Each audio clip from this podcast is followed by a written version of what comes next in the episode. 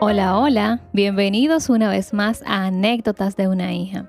Recordarte como siempre que este podcast lo puedes escuchar por las diferentes plataformas como son Anchor, Spotify y si tienes iPhone lo puedes escuchar por la aplicación que ya trae tu teléfono que se llama Podcast. En este día vamos a hablar de un tema muy interesante. Hice hasta incluso una pequeña encuesta en las redes sociales para ver la opinión de, muchos jóvenes. No sé si ustedes han escuchado de lo que es o de lo que son las pasiones juveniles. Creo que sí. E incluso hay un libro, hay un libro titulado de esta forma, eh, muy recomendable para, los jovencitos que van a empezar quizás eh, a entrar a a esa etapa del enamoramiento, los jóvenes universitarios y, demás. Pero básicamente este tema de las pasiones juveniles nosotros lo, lo creamos o lo vamos viviendo o lo hemos estado viviendo de generación en generación. Eh, somos una cultura donde nos criamos viendo muchas, muchos cuentos, muchas historias, muchas telenovelas y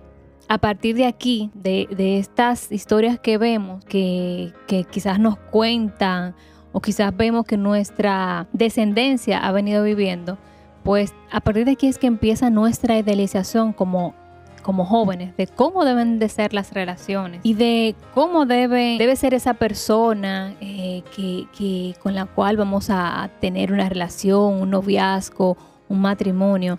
A partir de todo esto que vivimos en nuestra infancia, en nuestra adolescencia, eh, pues entonces empieza esta idealización de cómo debe ser la otra persona y chocamos en algún punto de nuestra vida con que esta idealización es completamente falsa en la mayoría de los casos. Pero pasiones juveniles no es el tema netamente que, vamos a hablar hoy. Eh, nuestro tema de hoy se trata de las cinco cosas que debemos de saber antes de tener una relación antes de casar. Eh, pero quise hacer esta pequeña introducción porque va muy de la mano. Lo primero que tienes que saber, eh, o que tenemos que saber, es que, eh, o hacernos, mejor dicho, una pregunta muy importante.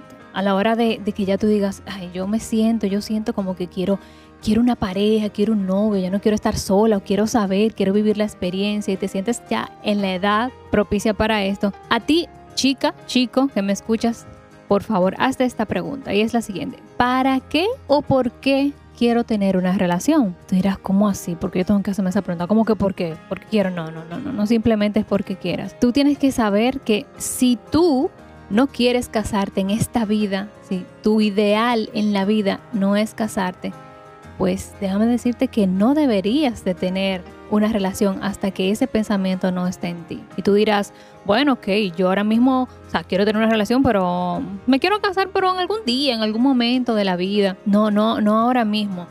Resulta que tú puedes tener ese pensamiento, pero tú le preguntaste a la otra persona si también tiene este mismo pensamiento. ¿Qué pasa si tú, ah, ok, perfecto, no, yo me voy a casar más adelante, ahora yo solamente quiero conocer, pasarla bien y aquí y allí, pero la otra persona también está en esta misma onda que tú, en este mismo nivel, tiene este mismo pensamiento, tú ya le preguntaste a esa persona si también eh, quiere pasar el rato o dentro de sus planes futuros, corto, mediano plazo, largo plazo está casarse o no casarse. Entonces aquí es donde sin querer queriendo, como dicen, pues terminamos haciéndole daño a otra persona.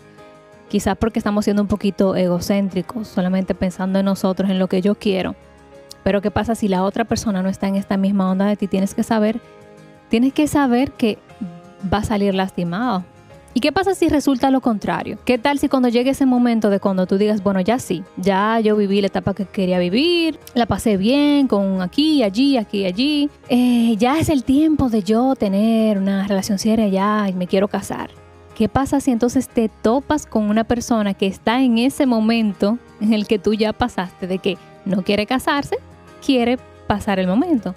Entonces es una cuestión de que lo que va viene. Entonces, si tú en ningún momento, en ninguna etapa de tu vida quieres ser lastimado, pues entonces concéntrate y piensa y analiza que tú tampoco puedes lastimar, porque en algún momento eso se puede retornar hacia ti si tú no cuidas esa parte. Mm, lo segundo que sería muy importante saber sobre nosotros mismos es cuál es mi lenguaje del amor. Antes de yo iniciar una relación con alguien, es muy bueno saber cuál es mi lenguaje del amor. Tú dirás, ¿qué es eso? ¿Qué es el lenguaje? Para que me puedas entender, quiero recomendar un libro muy bueno que se llama Los cinco lenguajes del amor del autor Gary Chapman. Es un libro muy bueno. Yo lo estoy leyendo, ya lo estoy finalizando y es un libro sin desperdicio. Tiene una versión para casados, tiene una versión para, para solteros, perdón. Y yo me estoy leyendo la de solteros, pero la de casado básicamente es para enseñarte cuál es tu lenguaje del amor, cuál sería el lenguaje del amor de tu pareja, incluso te lleva hasta saber cuál es el lenguaje del amor de tus familiares, de tus padres, de tus hermanos, de todas las personas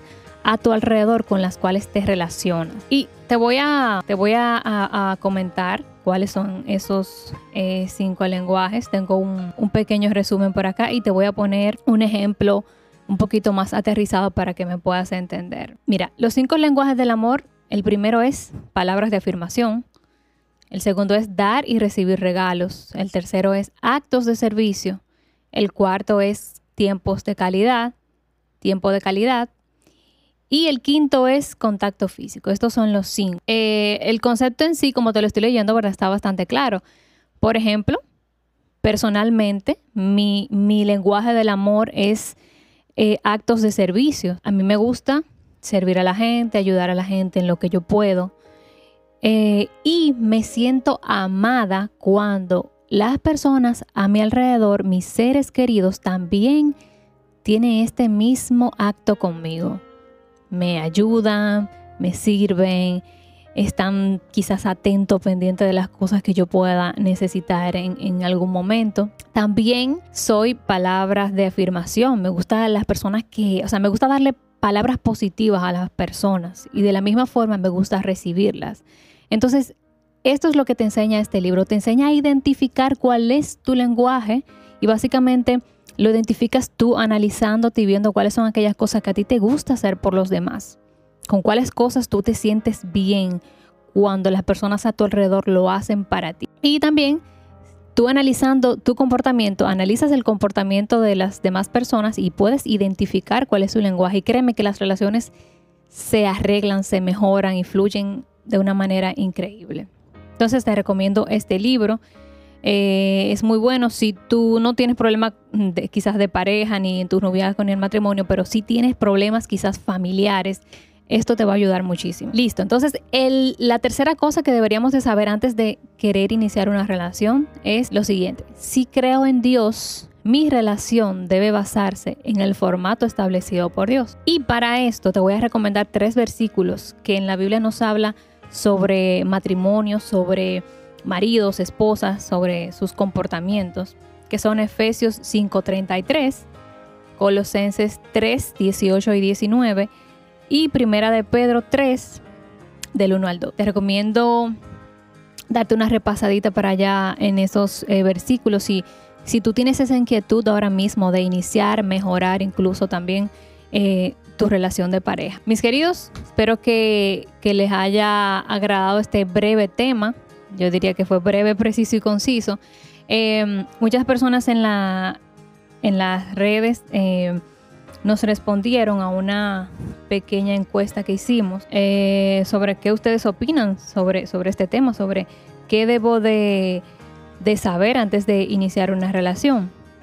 Entonces tengo por acá dos, eh, dos respuestas de unas personas que nos respondieron y vamos a ver por acá qué nos dice. Dice una persona eh, lo siguiente, dice, de estar limpios de corazón para que no eh, causemos algún daño ya dentro de la relación. Excelente, excelente. O sea, es como que analizarnos, autoanalizarnos o antes de iniciar la relación, como hemos venido estado eh, comentando, para entonces ya dentro no dañar, ¿verdad? Trayendo todas esas eh, frustraciones quizás.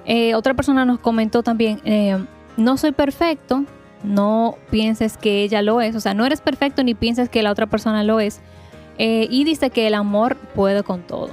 Ciertamente el amor puede muchas cosas, pero hay actitudes eh, y carácter y cierto carácter en nosotros que si no mejoramos, si no lo trabajamos, pues de verdad, de verdad, por experiencia propia te puedo decir que puede afectar mucho ese amor. El amor se acaba, el amor se agota, el amor se debilita. Entonces debemos de estar continuamente pues refrescando, eh, cuidando, cultivando ese amor para que no se acabe. Hemos terminado.